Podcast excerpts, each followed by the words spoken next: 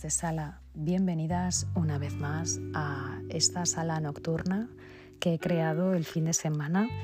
Y nada, hoy quiero venir directa a deciros cosas importantes porque em, cada vez voy teniendo más gente que viene nueva a mi Instagram, sobre todo me pongo en vuestro lugar y no sé, hoy quiero dirigirme a vosotras directamente. Es como que muchas veces cuando me escribís preocupadas y os contesto, em, me veo reflejada en vosotras. ¿Por qué? Pues porque yo es que estaba en la misma situación hace cuatro años cuando me lo detectaron y no tuve a nadie, pero a nadie con quien hablarlo.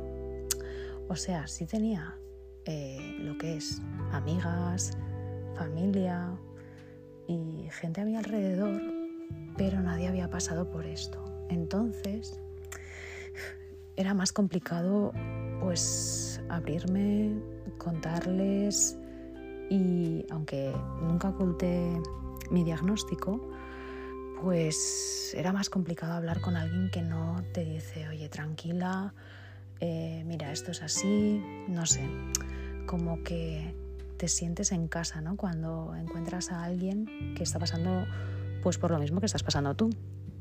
Y sinceramente, cuando te diagnostican esto, te sientes sola a pesar de tener una buena familia, buenos amigos y todo lo que puedes tener bueno, ¿no?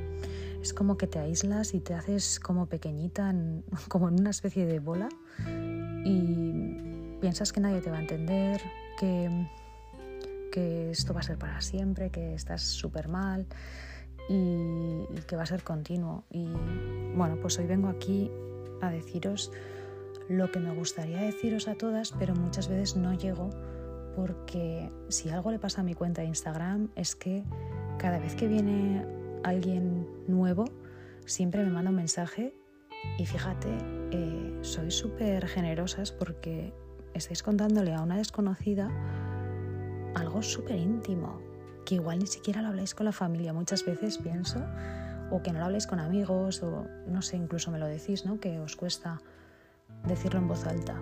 Pero llegáis a mi Instagram y decís, es que necesito contárselo a alguien, necesito decírselo a alguien que, esté, que está como yo, que está pasando por la misma situación. Y para mí es súper grande. O sea, llegar a que más o menos casi todo el mundo que me sigue me manda un mensaje, tiene la necesidad de decirme algo por privado para contarme pues que se siente mal, que está enfadada, que mm, no sé, es que hasta me trabo. O sea, me emociono, sinceramente, porque es como yo me sentía hace cuatro años y no tuve a nadie que me dijera pues que todo iba a salir bien, que tranquila, que bueno, pues que son fases que muchas veces vas a recibir malas noticias o que tu caso empeora o que hay lesiones o que parece que quieren revisar algo y entonces tú piensas lo peor y realmente pues no. Mm, hoy vengo a decirte que en el fondo, en el fondo, fondo, fondo, tener un diagnóstico es de privilegiadas. ¿Por qué?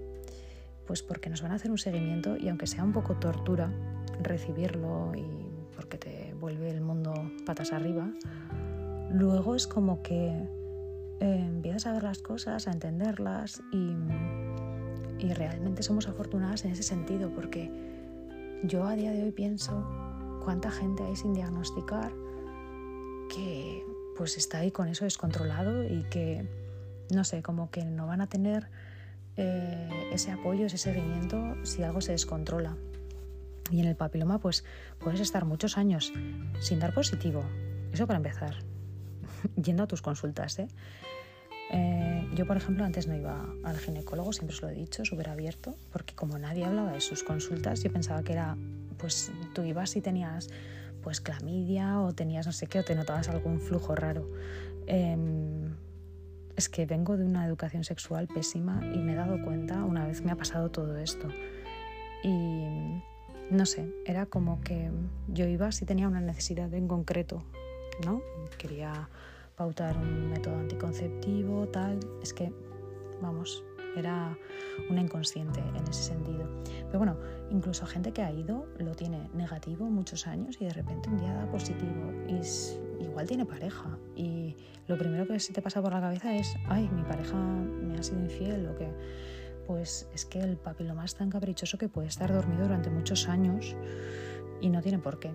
Aunque yo siempre digo, siempre es mejor tener una conversación a tiempo que no. Y sin acusar a nadie, pero, pero siendo sinceros y, y bueno, pues hablando las cosas. Pero ya os digo que generalmente no se sabe por cuánto tiempo puede estar pues ahí que no se detecta en las citologías mm, y aparece y tu mundo se derrumba, mm, te cuestionas todo, con sin pareja, es que son, cada caso es un mundo, os lo digo siempre, pero generalmente todas tenemos como la misma sensación, ¿no? Pues eh, pierdes la libido, pierdes la confianza en ti misma, te sientes mal por dentro, piensas que va a acabar en lo peor y no tiene por qué ser así. O sea, em, va a haber de todo. Esto es súper poco lineal. Eso me hubiera gustado oírlo en lo que es mi diagnóstico. Em, vas a encontrarte momentos que te llaman y parece que todo va fatal, luego de repente todo va bien, tú no tienes síntomas y yo qué sé, otro día te sale una verruga y, y te pones a llorar. Y es súper Mm, vamos, válido y, súper... Que, es que pues llorar viene bien a veces, sinceramente, porque tampoco vamos a estar reprimidas, bastante reprimidas estamos en muchos aspectos de nuestras vidas como para encima no poder soltar lo que llevamos encima, ¿no? Así que mm, pues a mí me hubiera gustado escuchar esas cosas cuando me diagnosticaron y sobre todo mm, nadie tiene una bolita eh, para saber en qué va a derivar tu caso. Ni siquiera el propio médico, o sea, el médico lo que va a hacer es tratar las lesiones y si en algún momento se complican, las va a eliminar. Va a eliminar las lesiones y con eso muchas veces nos olvidamos del papiloma, o sea, eso es así. Pero sí que es cierto que os diría que aunque deis negativo, que no dejéis vuestra consulta anual, porque, oye, em, es que esto está a la orden del día, ¿sabes? Que es mejor revisarlo que no. Ese eso también me gustaría haberlo escuchado en su día. Pero son tantas cosas que os diría, es que son muchísimas, pero sobre todo, mm, no sé, me siento bastante agradecida de haber hecho ese Instagram en mi desesperación, porque era desesperación absoluta, porque casi nadie hablaba de esto en las redes, salvo perfiles profesionales de ginecólogos diciendo que existe y tal, y muy bien. Pero yo necesitaba encontrar una chica como yo que estuviera mal, asustada, pensando en lo peor mm, y que hablásemos. Y yo he conseguido hacerlo. Mm, no puedo llegar a todo eso, también os lo digo siempre, o sea, no se puede contestar a todo el mundo y por eso he hecho esta especie de podcast que es como un audio que mandaría una amiga y que seguramente si escuchas digas, es que me siento así y qué bien escucharlo y no estoy sola, ¿no? que muchas veces pues, nos aislamos nosotras mismas y no, no debería ser así. O sea, hay vida con papiloma, sin papiloma, o sea, y luego eh, sí que es cierto, que es lo que os contaba, de que no es lineal, pero luego llega un momento que lo controlas y con ese seguimiento va a ir bien. O sea, em, todo se estabiliza ese es el mensaje que quiero daros, que yo por ejemplo ahora lo tengo inactivo. Mm, no voy a dejar de ir anualmente a mis consultas, eh, entren o no por la seguridad social, me da igual, porque mm, el seguimiento que nos hace el gobierno, vamos a decir, o lo que está estimado en los centros de salud, va estimado por lo que calculan eh, respecto a, pues eso, según comunidad incluso, que es que según la comunidad también te miran más o menos.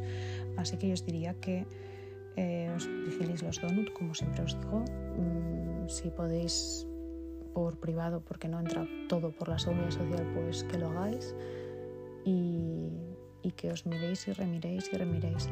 Pero que vamos, teniendo un seguimiento, mm, vamos, es una cosa que se controla bastante bien. Y nada, deciros que yo, por ejemplo, ahora estoy muy tranquila, aunque vaya a consulta. Es que me siento, necesito esa consulta para estar tranquila, en el sentido de, o sea, yo ya no tengo esa incertidumbre de, oh Dios, voy a morirme, no sé qué, esto qué va a ser, voy a tener cáncer. Mm, no.